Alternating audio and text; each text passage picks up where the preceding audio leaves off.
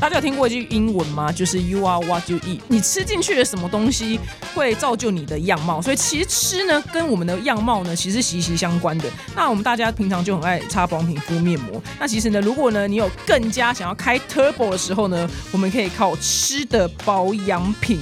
那我们年纪越大呢，会发现自己哎呀，怎么玻尿酸跟我们的赛洛美不断流失？什么是赛洛美呢？就是神经酰胺，它会都从我们身体这样不停的流失，所以呢，我们一定要补充补起来。我们今天的干爹呢是培利药品所推出的这一款透颜水凝赛洛美。赛洛美呢就是神经酰胺 （Ceramide） 的英文，然后它直接翻成赛洛美。因为我一开始想说奇怪，这个东西是什么？我怎么这辈子没听过？还去查哦，原来是神经酰胺。那这一款呢，它是添加日本专利水蜜桃的赛洛美，也就是水蜜桃来源的神经酰胺，然后它是市售最高添加量的高浓度的玻尿酸。会推荐给你们原因很简单，就是它好吃，然后又有感。因为我很讨厌吃就是很难吃的这种吃的保养品，因为吃过太多奇形怪状味道的，每次都撑个两天就吃不下去，然后最后都丢在那边，然后都过期，很浪费。但这个呢是没有怪味，我觉得非常好。那我自己吃完这阵子是渐渐觉得我肌肤弹性比较好，然后妆感也比较服帖，就是有一种你肌肤从里到外吸饱水的感觉。我觉得擦保养品是由外往内攻，但是你吃的话是真的是由内往外攻。那如果说你想要维持青春美丽的表弟妹的话呢，我真的觉得值得试试看。那想要购买的表弟妹呢，可以到宝雅购买。那或者呢，你可以点击就资讯栏连接，然后你结账的时候呢，输入优惠代码是 MSPE，还免费加送五日份哦。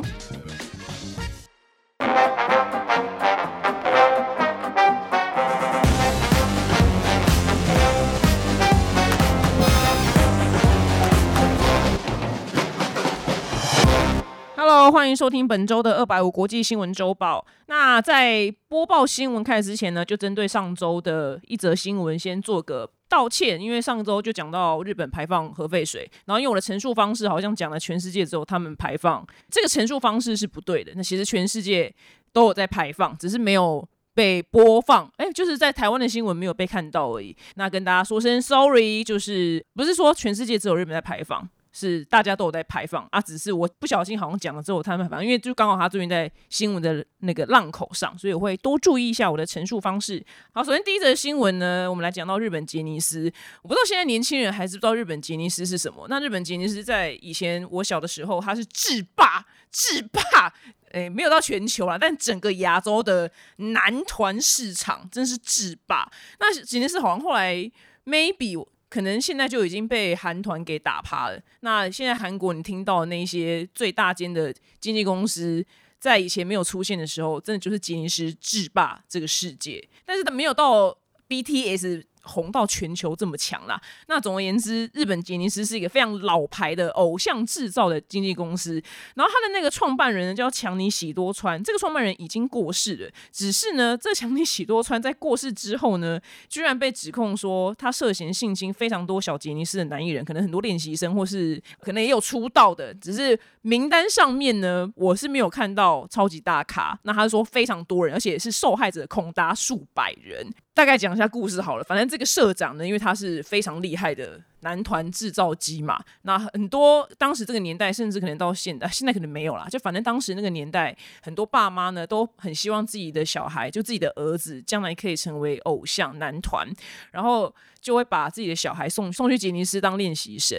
然后这个社长偏偏呢，社长是 gay 没关系，gay 本身没有错，但偏偏他好死不死，他是个 gay 的恋童癖，所以他偏偏又很厉害，他很会打造偶像，所以他就利用他的这个社长这个职权呢，就很多练习生进来，然后他就像后宫这样挑选妃子。一样，他看到觉得帅的，他呢就会邀请这个新来的这个弟弟，动了很多的未成年，可能十二岁、十三岁这种，然后完全都是处男，因为谁十二三岁打过炮嘛，所以，然后呢，强尼许多川呢就会可能就要他说，哦，我我想要就是什么类似是多了解你啊，什么之类，然后把他约到一个特别的地方，然后到房间之后，我是看新闻的细节是说，可能一一开始强尼喜多川先对这个。男生的这个是儿童，就练习生对他进行口交。那因为男生的儿童呢都非常的害怕，然后又他是社长，也不敢反抗。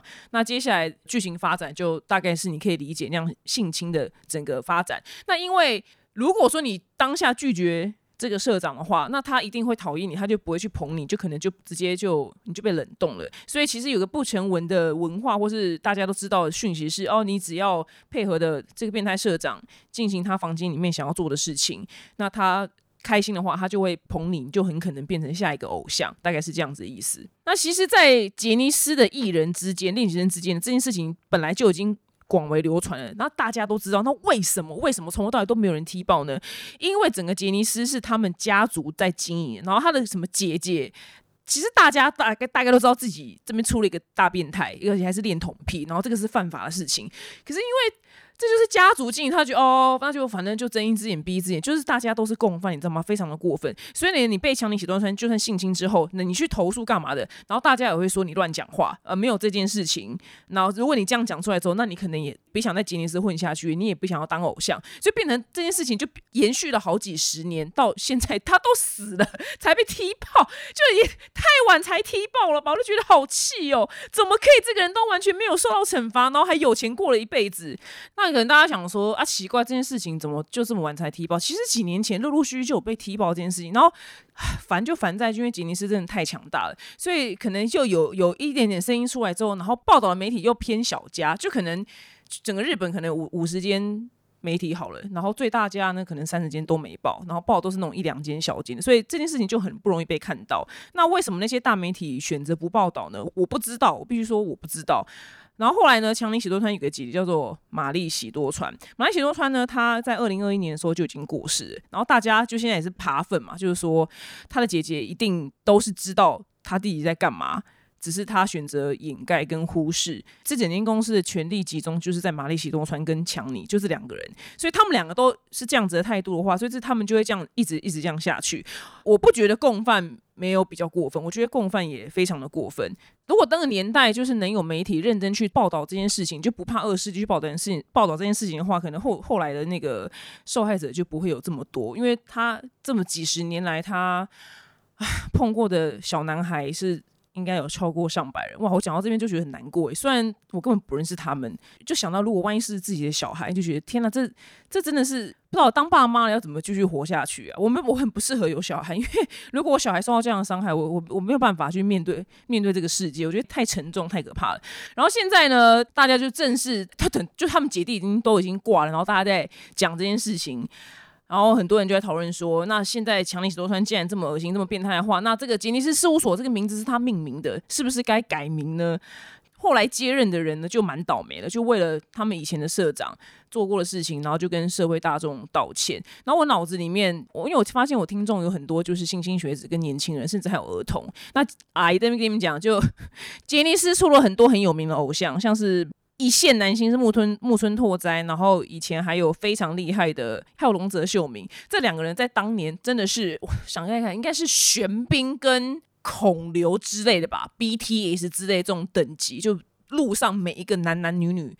一定会知道他们是谁。然后我内心想说：天哪，他们就是社长，因为社长是一手捧红这两个人，而且社长生前非常非常喜欢就龙泽秀明跟木村拓哉。我就想说：天哪，他们两个在年轻的时候到底有没有受到伤害？但是因为这个资料我找不到，但他们也可能也没有讲。然后我也不知道他们到底有没有伤害，只是我内心马上就浮现说：天哪，天哪，该不会我从小到大知道这些一线男星都被他碰过吧？我就觉得哦，不可思议！我的老天爷，怎么可以这样？真的是太不可思议。那如果呢，你是我听众的话呢，不管是妈妈还是你是小男孩，我我觉得，我觉得妈妈都要去教育自己的小孩，不能被陌生人碰触，就是你身体什么地方，然后怎么样被亲什么这些，我觉得都要从小去跟他们讲。然后就算就算。真的就是不幸，呃，有人碰你让你不舒服的话，然后马上跟大人讲，然后再来，其实大人态度也非常重要。因为我前呃，因为我真正主持就是三立的一个节目，网络节目，哎，这边顺便就打一下广告，叫《只想爱上你》，是职业职，在 YouTube 上面有。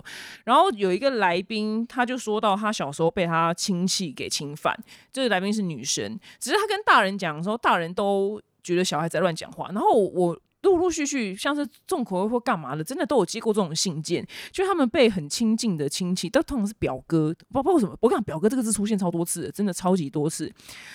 我这样对，好像对表哥印象不好。总之这种很亲近的那种，就是譬如说很暑暑假来家里面住什么干嘛，然后都发生在这种时候。然后每次他们发生事情跟大人讲的时候，大人都选择不相信。我也不知道为什么大人会选择不相信，因为。因为会有小孩乱讲这种话吗？因为小孩乱讲这种话，我觉得几率应该很低吧。如果一个小孩乱讲这种话，他也太邪恶了吧？那我觉得那个大人态度都造成这些小孩受小那个幼小灵魂非常非常受创。所以拜托拜托，就大人们，如果你真的哪天不信小孩跟你讲这种讯息的话，你千万不要觉得他乱讲话。那如果小孩觉得说妈妈外面为什么窗外面有颗头的时候，这时候你就可以说他乱讲话，而且你还要强调说小孩子不可以乱讲话哦。你没有看到什么东西，这 因为如果承认的话，真的就是吓死。OK，这种时候就可以说小孩不要乱讲话。但是如果小孩跟你讲什么哪个叔叔什么什么碰他表哥碰他的话，这个就要多听一下，多注意一下。但每次看到这种新闻，我都觉得心情非常的差，除了是觉得受害者的灵魂对，就是觉得很替他们难过之外，然后觉得天哪，坏人真的没有没有受到报应诶。他活很好，因为他当杰尼斯老板，他一定爆干有钱啊。然后我今天又早上看了一个 YouTube 频道，这个案件我很久之前就看过，然后今天刚好又又有别的 YouTuber 讲这个案件，那我的心情再差一次。大概是怎么样呢？在美国的应该是二三三十几年前吧。那长话短说，就这个男的呢，他是连续杀人魔，然后他就是奸杀很多女生。蛮多的，然后呢，他有一天在把一个女生杀完、强奸完、杀完之后，他把她弃尸在一个荒郊野外，因为他们在一个非常就是很适合弃尸的州。然后好死不死，他他那个那那个地方下大风雪，然后下大风雪的时候，他车子又抛锚，他就要冷死，因为那个那个荒郊野外不是我们。台湾离什么都很近，可以徒步到任何有有人居住的地方那样。然后你知道他老兄怎么样吗？这个杀人魔他就是用他的那个车灯还是手电筒，我忘了。就是他居然会摩斯密码。每次听到摩斯密码，我都觉得我要去学摩斯密码，因为摩斯密码应该是世界上唯一一个可以靠这种莫名其妙方法得救的方式吧？因为中文不可能。那他呢，就靠着。Maybe 应该是手电筒，然后就对天空就是想说啊，明天就试试看。他就打摩斯密码，就是类似是 SOS，就是救救我。他对天空打，然后呢，这时候呢，有辆飞机呢，就像飞过这个地方，然后就好死不死就有一个人他往窗外看，然后他就往窗外看，在发呆的时候想说那什么东西在闪啊闪，然后好死不死呢，这个人呢又看得懂摩斯密码，又是因为他对我闪，我就说哈哈哈，那是什么啊？那个灯坏了吗？结果 这个人看懂摩斯密码，那个摩斯密码就是救救我。然后这个人他就跑去跟机长说：“哎哎哎，下面有一个人困在那个山里面，下大风雪。”然后机长呢就打电话给塔塔台，然后跟塔台说坐标，然后说随便啊什么经纬度什么二三四五六七，那个山里面有一个人困在那边呢，因为他对天空打摩斯密码，打 SOS 来救救我。然后救难队就过去那边就真正找到那个连续杀人魔。然后连续杀人魔当时他就装着说：“哦，我就是喝醉酒，不小心开到山里面啊，什么什么之类的。”他有多么的好运。多么多么的好运，这有多么的难被救起来，然后他就被救到了，然后他又安然的多活了四十年，直到四十年之后，因为 DNA 鉴定的技术很发达，最后透过真的很像电影，透过非常复杂的方式，然后把他逮捕，是透过嗯，因为在美国很流行一种事情叫什么 DNA 系统，就把你的 DNA 上传到一个。公司，那公司叫什么我不知道，反正我不知道为什么他们会存 DNA 就对。台湾没有这件事情，然后很多人好像过来找自己失散多年亲戚还是什么什么，因为他们很多被领养嘛，他们可能要去找自己亲生父母，所以他们很流行这种 DNA 系统的建立干嘛的。然后是透过那种遥不可及的这种 DNA 系统建立，然后就找到 A，然后 A 说不是啊，我当时根本就没有住在那个州，好不好？我有个表弟什么就住在那个州，因为他们那个 DNA 里面。会看得出来谁是亲戚嘛？所以他找找到这组 DNA 里面，他可能到因为不是每个人的 DNA 都在那个网络上面，所以呢，他就先找到那个连续杀人魔的一个亲戚，呃，表哥好了。然后表哥说没有，不是我，哎，你慢慢乱供哦，哎，但是我有个表弟当年的确住在那个州，是他吧？你们去看看是不是他？因为他找到那个 DNA 是有血缘关系，所以就这样子的方式去把他挖出来，他又好好的活了。四十年多活四十年，所以每次看到这种新闻，我就觉得哦，我很难过。我觉得我一定不得好死，你知道吗？因为我我没有说我都在做好事，但我真的也没干什么坏事，没有诶，就偶尔剩下秒数不多的时候，赶快跑过斑马线。我感觉这样诶，我想说一定会不得好死，但我还是选择做一个好人。但我觉得好人会不得好死。这会不会太 dark 啊？会不会那个家长听到这边都觉得 觉得表姐这这怕太大个？但是我是真的这么觉得啊，因为他们看到这种新闻，我都觉得老天有在惩罚这些坏人吗？我我觉得打一个大问号。像这个喜多川更爽，因为他是完全没事，然后到死后才被刨出来。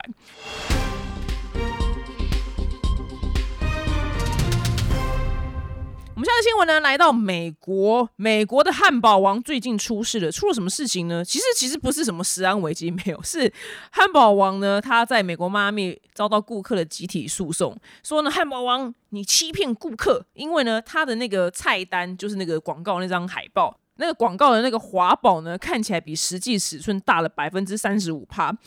那台湾人不是因为我们台湾人看到这种事情都觉得哦就这样，但我们美国人真的超爱告东告西，美国人特别爱爱告大公司，因为可以搞不好可以拿到很多钱。那汉堡王就说：“哎，我不需要提供跟图片看起来一模一样的汉堡吧？”然后这个这个说法呢就被法官驳回，所以这件事情呢就哎又有点成立了哦，就是要开始被受理了。那汉堡王呢他在八月二十九号的时候呢还发布声明说：“我们从来就没有误导消费者，因为广告里面的那个就是汉堡里面的那个肉那一块最重要的肉。”他就说：“我们那块肉呢，跟跟我们卖给你华宝里面那块肉是一模一样的肉。那其实这件事情，我后来看完整个新闻，就大概又可以微微理解，是因为如果说他把真实世界那个汉堡肉煎到全熟的话，看起来就会缩水。And then 就是，其实你把那个汉堡打开，里面那个汉堡肉其实看起来是有点 Q Q 的在不？看起来没有办法像。”照片里面那么多只，所以他在拍照的时候，那个汉堡肉其实里面是没有煎熟的，因为他要煎的没有那么的熟，才看起来会比较碰皮一点，大概是这样子。所以呢，他就是故意没有煎熟，让他看起来比实际就是卖给你的大百分之三十五趴，但其实他是用同一块肉，只是他就是没有煎熟而已。但肉的分量呢，其实是一样的。可是我也可以理解为什么他们心情那么差，因为我就在播新闻的前一天，我在 Uber E 上面点了。一个什么类似什么焦糖塔之类的东西吧，想说回家给爸妈吃。我看到那个焦糖塔的那个图片呢，我视觉上我的眼睛去判定它大概是一个肉桂卷的尺寸，结果收到呢是一个。酱油碟的尺寸，我就说干妈的，是妈的被骗，真的超级小哎！因为我判定它哦那样的尺寸，我觉得一百块 OK，就收到一个超级无敌小，瞬间心情就很差。这些美国很生气的，美国人又很塞夹一塞我啊，他们那么生气，我也可以可以理解啊。只是台湾人不太会为这种事情去特别告什么公司，这不太符合我们的民族性。那其实不止汉堡王被告这种事情，像是麦当劳跟温蒂汉堡在美国呢，也就是有被告过说，你的那个广告中的汉堡跟实际上汉堡长得就不太一样，就大通常都是讲尺寸的事情。然后他因为他们。广告上的汉堡的肉都看起来又大又多汁，但是收到的汉堡呢，就是肉没有这么大又这么多汁，而且他们常拍照的时候，里面那块最重要的那块汉堡肉都会有点就是突出那个面包，但你实际上收到的汉堡肉不太可能会突出面包，都一定是在面包的里面。然后再加上美国，我之前讲过，就是台湾人跟日本人算是做汉堡这方面的东西都还算是有在尊重他们的职业，然后美国人你收到任何食物，大部分的食物啦。快餐类的，你会觉得哇，你到底有多恨你的那个，多恨你的职业？就你看，我可以感受到那个生菜是被甩进去，是以大谷祥平投球姿态这样投进去那个汉堡里面，那个生菜带有恨，我都怀疑，我都怀疑那个生菜在砸到那个面包的时候，那个面包是不是会有点凹陷？就知道有多么用力，就是所有东西都乱七八糟。但在亚洲不会看到这么夸张的汉堡，所以他们的那个冲击性又更大。那除了刚刚那两间，就是算台湾算知名。哎，小朋友们，在我阿姨年轻小时候，台湾有温蒂汉堡，但不知道哪一年突然就撤出台湾了，就我有够伤心的。有没有听众当年吃过温蒂汉堡？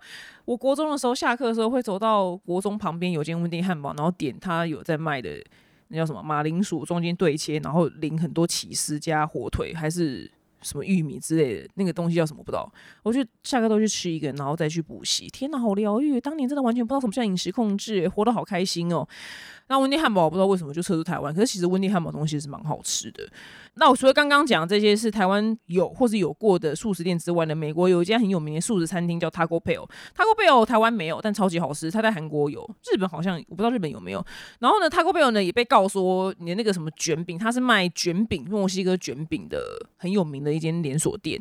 然后被告说，哎，你里面的那个卷饼里面的那个什么什么牛肉跟豆类馅料的量只有广告中的一半，就是又说它就是广告夸大不实。可是其实我很常这样，因为你像去超商里面买面包，然后那个面包那个图片那个果酱都已经要溢出来，可是你你打开超长，它就只有抹面包的中心，诶，真的就是在中心留白的艺术，那个软装师、装潢师最爱说家里的空间要适度的留白哦。那个他们真的把这个精神完整的用到超商的那个果酱面包，你一打开，哇靠，把留超多白，真的是看到会生气耶。然后我有在拍的线痛，我说我说这真的是太幽默了吧？那个那个花生酱是真的是只有整个面包的一半，然后你这样旁边吃到了面包都会是干的，就很哀伤。啊，反正 Taco Bell 就被告这件事情，Taco Bell 我觉得超好吃的，但是我跟你们说，通膨真很恐怖。二零零七年的时候在美国，然后在美国那时候那时候第一次去美国，哇，什么都好好新鲜哦，好屌，跟好莱坞电影一样。然后就吃吃了 Taco Bell，然后那个年代 Taco Bell 有一个叫做九十九 cent，就是一块美金的。Burrito 的中文叫什么？卷饼吧，墨西哥卷饼，就台币大概三十块左右。然后因为那时候很穷嘛，然后就觉得哇，这东西很好吃又这么便宜，就很很常吃，印象非常深刻，好便宜。就现在已经过了十几年了，哎，这个一块钱的卷饼彻底性的没有在菜单上面，现在卷饼都是两块起跳，很贵。因为当年有一个三十块，现在都是六七十块，台币六十块起跳，哇，通膨真的很恐怖，我印象非常深刻。因为那个小时候吃的好多一块钱的卷饼，就现在想要去吃，我就说那时候踏进去的时候，我说天啊天啊，那个一块钱的卷饼在哪？我男朋友说你疯了吗？哪有什么一块钱的卷饼？那个东西早就已经没了。我说哇，我真的是太久没有来美国了，原来通膨已经没有这个东西了。那再还有一间也是很倒霉被告。Subway 呢也被告过类似的状况啊，大概是二零一三年的时候，说你就是一英尺的那个前庭宝被告说你没有一英尺，哇，有人真的拿尺去量，我是佩服他。那 Subway 呢一度就是跟原告达成和解，那后来呢是为什么会和解呢？是因为法法院认定说面包在烘焙的时候会有自然的变化，体积会改变。那其实 Subway 是没有欺骗消费者，它可能就是就是一英尺，只是它可能。就说不得干还怎么样，就会略略小于就是一英尺，所以呢这件事就被和解了。跟你们分享一下，美国人超爱告东告西，超级无敌强，然后很常可以拿到一个天价，然后从此以后就躺着退休，原地退休，拿到那个和解金之后，或者拿到那个赔偿金之后，就原地直接退休，超级无敌爽。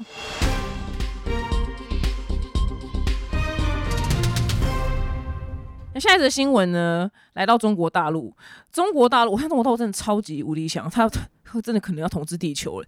因为呢，中国大陆呢有一个新的购物 App，有个网站呢，它居然在今年的前两季都超越美国的龙头 Amazon。可以，你知道美国人，美国的每一个人。真的，他的他的人生所有东西都在 Amazon 上面购买。他 Amazon 搞的很多实体店面是收摊或倒闭或破产的，非常非常的多。因为 Amazon 真的太厉害了。结果居然呢，大陆有一个 App 呢，叫做 Temu T E M U，它呢就全面进攻美国，然后拼下载量。然后居然在今年的前两季呢，都超过亚马逊，成为美国下载量最高的购物 App，杀出重围。那它到底是为什么会突然变这么红呢？其实就是狂撒广告，因为它主打什么？Shopping like a billionaire，像富豪一样购物，哇，听起来超爽啊，对不对？搞得我今天都去下载了，因为我也想要像富豪一样购物啊。他甚至是在超级杯里面买那个极贵的那种几秒钟广告。除了撒广告之外，再来是它上面东西非常的便宜，便宜到爆炸，像是台币三百元就可以买到一只智慧手表，这能用吗？看到这信用，看到这篇小厂说能能用吗？会跑吗？它明明从中国就出货到美国很远嘛，但是呢，它居然提供各种就是免运券跟折价券，让消费者去大拿特拿，然后商品又很便宜，所以他其实每卖一单都是亏钱的。但因为他想要拼就是下载量，他希望把美国人。就是那哎哎，你要买什么东西，你就来到我这个 Temu Temu Temu 这边 Temu Temu，不要再去 Amazon，你就来我 Temu 这边。那我现在亏钱没关系，我就要先养成你的习惯，养成习惯之后呢，以后再 再算运费。我猜应该是这样子，这样子，因为一开始虾皮也是就靠免运，然后呃他们付出非常多运费的成本，但成功让就我的确很常买东西都上下皮，他的确养成我的习惯，所以这个这个这个商业模式应该是可行的，所以他们才这么做。所以呢，Temu 呢，他就快速席卷北美。我今天就被这个新闻业配到，我说我就传讯息跟我男朋友说，我说哎，你知道有个 App 叫 Temu 吗？我说你要不要下载看看？因为上面东西超级便宜，你不要在 Amazon 上买。我想凡事就 Made in China，你就你就会知道什么叫做 Made in China 的威力，因为东西会便宜非常的多。那其实其实这衍生出一个非常严重的问题，是因为它 Temu 它非常的，因为 Temu 呢，它出货到美国，它只要只要你这个包裹呢在八百块美金之下呢，你不用经过海关审查，也不用缴也不用缴税，而且它在一个礼拜之内就会可以送到消费者手上，我真的觉得超级无敌强。不是不是，我很我很不爽，我每次在。我从英国订了一个饰品，那个那个英国饰品，三天杀到我家，我看到那个包裹，我整个傻眼。我说是，我说在跟我开玩笑吗？我从虾皮订东西，很长要等什么十天，什么什么什么两周。有一次跟朋友去，应该是。无印良品吧，我忘，应该是对，应该是无印良品。然后我朋友他的工作需要在无印良品买一个东西，因为他们拍拍广告用。然后呢，那个东西在台北没有，就是台北都缺货。然后那个店员说要从就是南部调，然后那店员说从南部调上来台北要两周。然后我跟我朋友就当场就傻眼，想说是怎样？台湾是跟美国领土一样大嘛？不就是在台南而已嘛？为什么调上来要两周？在这边听到这边的时候，可能会有很多服务业人突然可能要突然呛下说：对啊，就要那么久啊！你不懂服务业怎样？不不不不不不。Excuse me，没关系，你可以，你可以尽量骂，没关系。我我从英国买了一个饰品，那个饰品叫 Misoma，三天到我家，三天，三天，我真的吓坏，原地吓坏，这个速度真的是太厉害了吧！三天，那他现在那个 tem，他也是出货这么快，直接送到美国。可是呢，他赚了美国人很多钱，但是他一块钱的税，进口税都不用缴。美国政府以后一定会不爽。美国政府他现在可能还没有想出一个方法去克他的税，但是他以后一定会出动，想说要克他税，因为他一天有六十万个 Temu 的包裹进去美国，然后这些都克不到税，所以美国政府他一定想办法要赚你的钱呐。那其实还有另外一个中国品牌也是用同样手法，然后在全球掀起一个热潮，叫做这个字应该是念炫吧，S H I E N，你在 F B 常常会看到。我之前工作的时候，刚好有机会穿到一件洋装，我就说，我就问那造型师说：“哎，这洋装什么牌子的？质感还蛮好的。”他说：“哦，就是那个炫啊，你你你有你有买过吗？”我说：“哎，没有哎，哇，第一次穿，质感还蛮好的。”他说：“哦，对，但是要就是要挑，就是不是每个都质感这么好。”我就马上被电到，我就说：“哎哎，不行不行，这我一定要上去逛一下，因为因为他常跳出来。”我都没有买过啊，因为我就觉得很像诈骗。后来才发现不是诈骗，然后很多人以为这个 S H I E N 是欧美的品牌，其实不是，它是彻彻底底的中国品牌，只是它的那个网络的页面跟它都用英文字，你就看起来很像欧美品牌。但我我今天就 下载了 Shane 跟 Tame。我不知道 Temu 被出货到台湾，那我就被这个业配到，我想说到底可以多便宜 t e m 为什么可以每卖一单都赔钱，然后还买一千四百万的广告呢？美金的广告是因为他的母公司是非常后台硬的，爸爸叫做拼多多，拼多多是呃，你可以自己去 Google 一下，这里就不多说了。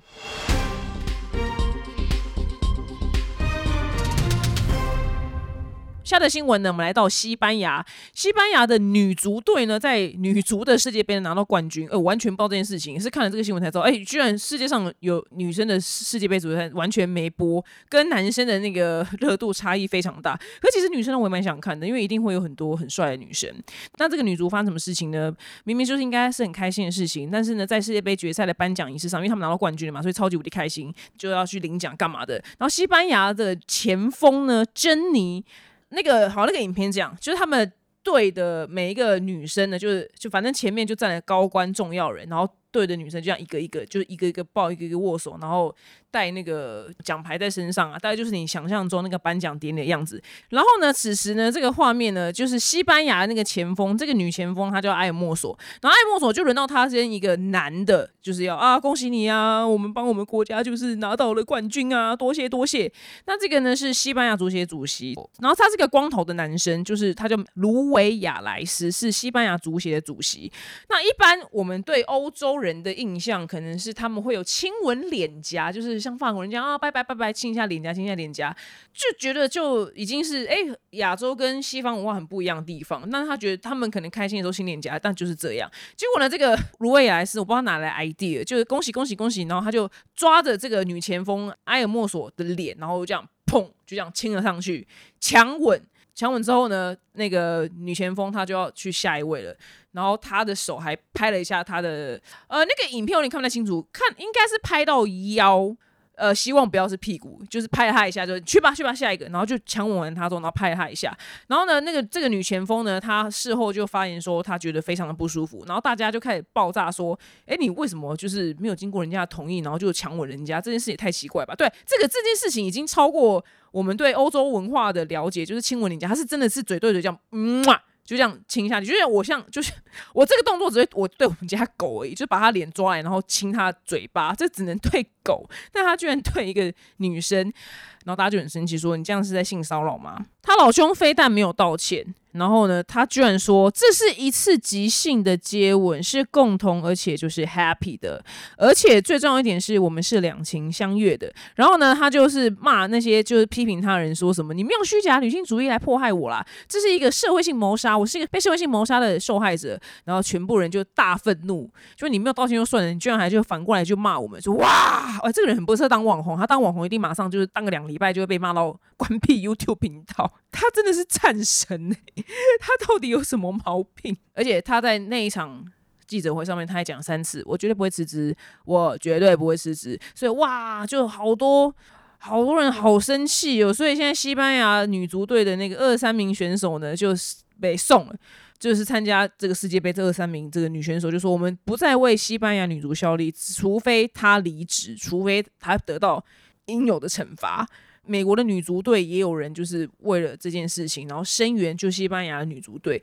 这男的真的是，不知道公关处理到底可以多烂。然后还有更烂是谁？他老母，他老母呢就把自己关到一间教堂，然后绝食说：“你们大家都误会我儿子，我儿子根本就没有性骚扰，好吗？我要绝食！”哇，这对母子真的很荒唐哎！这这些，因为其实那个影片你看上当下看的时候会觉得呃。但如果他好好道歉的话，其实也也还好，就是太开心拿到冠军了，嗨过头就道歉就好了。就是真的，I'm sorry，我真的嗨过头。他就他们哎，我们开始死不认错，还说什么这我们两个两情相悦，然后打老母在提油救火，看了就更讨厌。然后讲说这是妈宝哎，居然还要妈妈出面，然后进去教堂里面绝食，非常的荒唐。但所以呢，西班牙现在的那个检察机关呢就要开始调查，说哎这样子的事件呢是不是有？构成性骚扰的要件。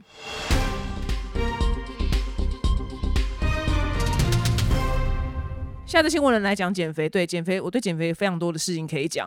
有两间公司呢是生产很有效减肥药，第一间呢是丹麦的制药公司，它叫做 Wegovy。如果我有念错的话，你们欢迎指正，因为这个词不知道是不是丹麦发音。那另外一个呢叫做 Novo，这两间公司呢一度居然超越，就是法国。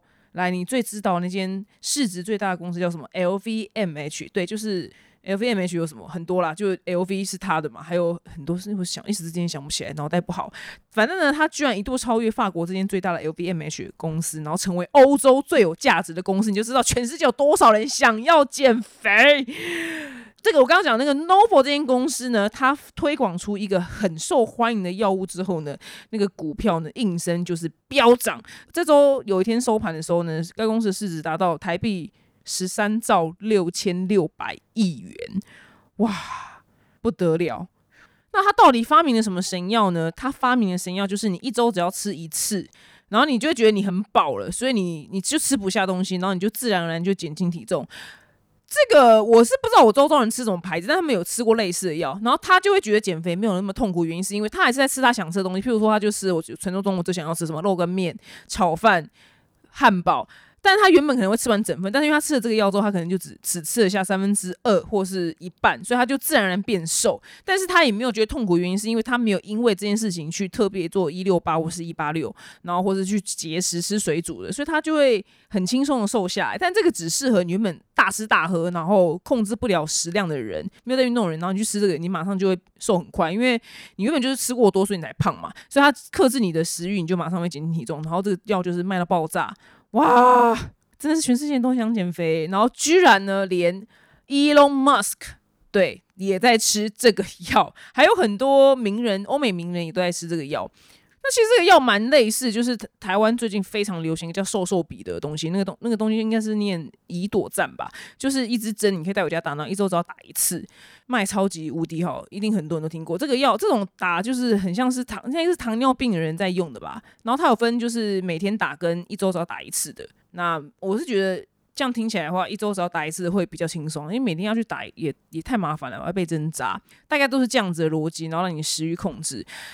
但是这个东西，如果你停了之后，你很有可能会复胖，因为你食欲又回来，或者你没有去运动的话呢，你有可能就哎，你之前瘦下来就归零，就是又胖回原本的你。我对减肥真的有非常多的心得，因为我为了控控制我的体重，我去找了营养师。然后你人生只要认识营养师之后，你的人生就会变成。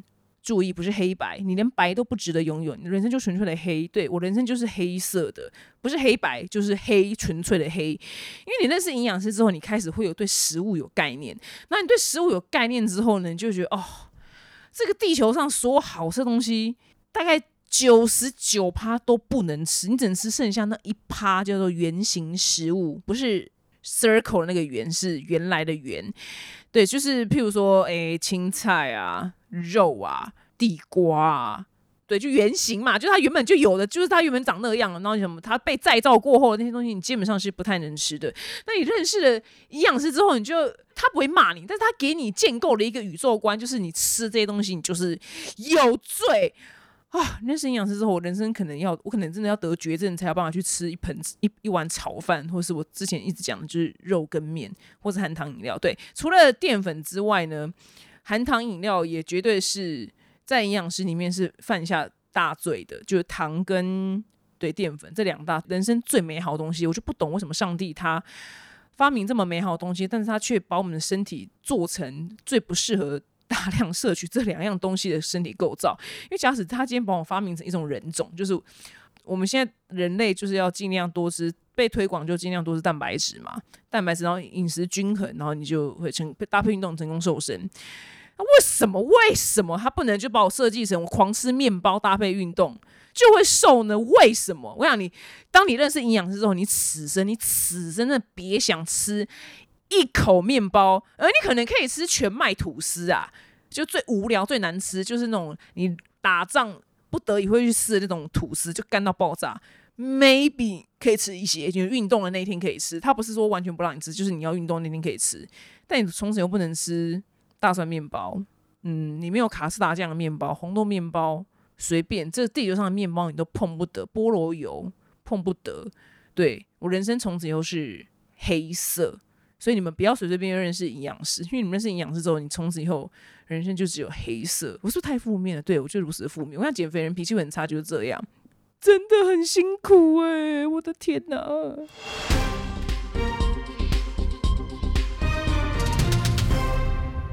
节目最后呢，是听完可能对你没有什么用的冷知识时间。我们今天来到浪漫的法国巴黎塞纳河。呃，我是没有去过巴黎啦，然后所以我也是看到这个新闻之后才知道，哦，原来巴黎的塞纳河两边居然有这么有趣的一个风景，那叫做旧书摊。那这个旧书摊呢，它不是只有一摊，它是很多摊，总共大概有九百摊左右。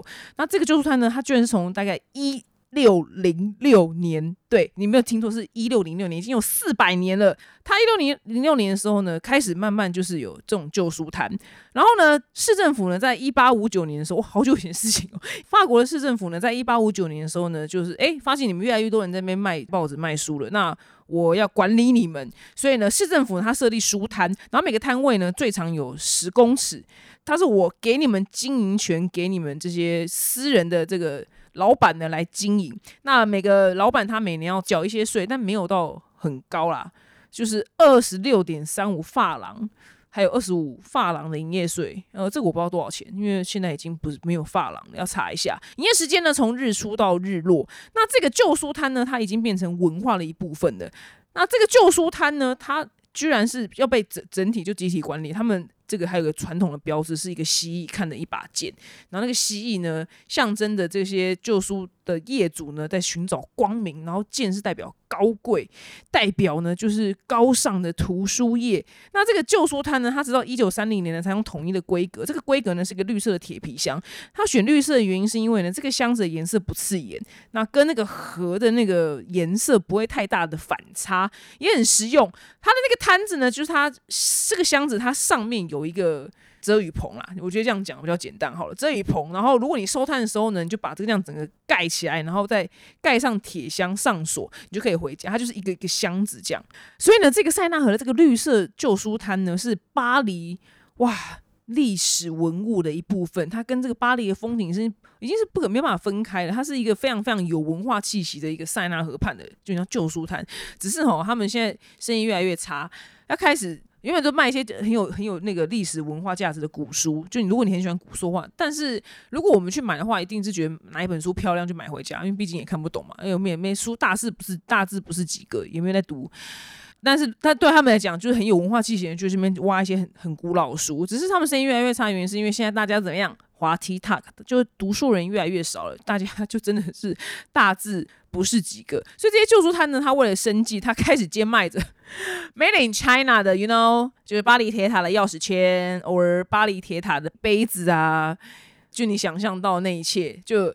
必须好像就是文化气息微微的有点下降，就变成卖观光客的普通摊贩。但他同时还是有卖那些旧书，只是他只卖旧书，他活不下去，因为大家不看书了。那这些旧书摊其实非常重要，因为他大概总共九百个九百个绿色铁箱，但不是有九百个老板啊，大概有两百四十个老板左右。然后呢，是被联合国的教科文组织列为世界文化遗产，因为他们有四百年的，哇靠，真的是不得了诶。那最近发生什么事情呢？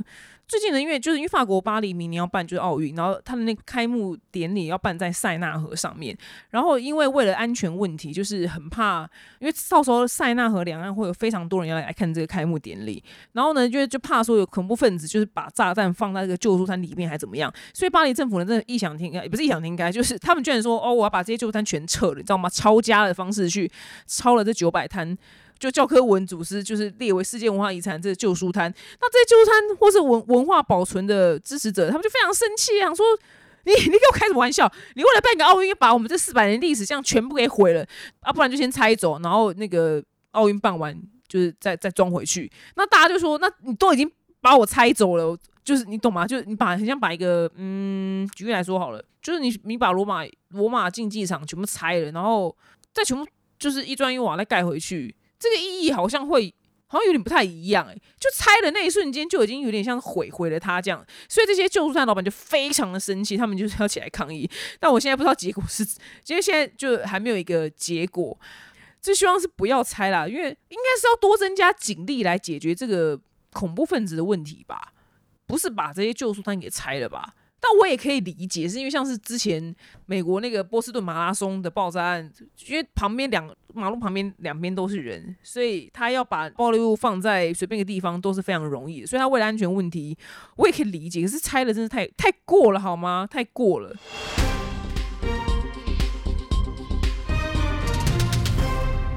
节目最后呢，是巨星下凡来解答。这个呢是小美，她说她恋爱脑，恋爱脑的小美，她说：“亲爱的表姐你好，想请问表姐，如果男友长期可能半年住在我家的话，我该收房租吗？或是有什么其他方式，不要让他像是白住的感觉？”那这个问题呢，我觉得可以分两个，因为你没有讲说他是住在你就你爸妈买的房子。还是是你自己在外面买的房子，你要付房贷；偶尔你就是在自己租的房子是要付房租的。因为如果说他住在你爸妈买的房子，然后你家经济状况也没有太为难的话，我是觉得半年以内算是一个康涨嘛，应该是还好。可如果是后者，就是你自己要付房贷或是付房租的话，那就是一个爽朗的口气说：“B baby，那你方便就是跟我 share 一些水电费吗？” baby baby 方便跟我 share 一些房租吗？但要语语气就是要爽朗，然后你就就说哦，因为就是我有点手头有点紧，我觉得要加一句话，不要让他觉得你很小气。我觉得要为自己提出来的哦，对对对，因为我在 FBI 谈判的书上面看到说，你要为你自己的要求定义一个。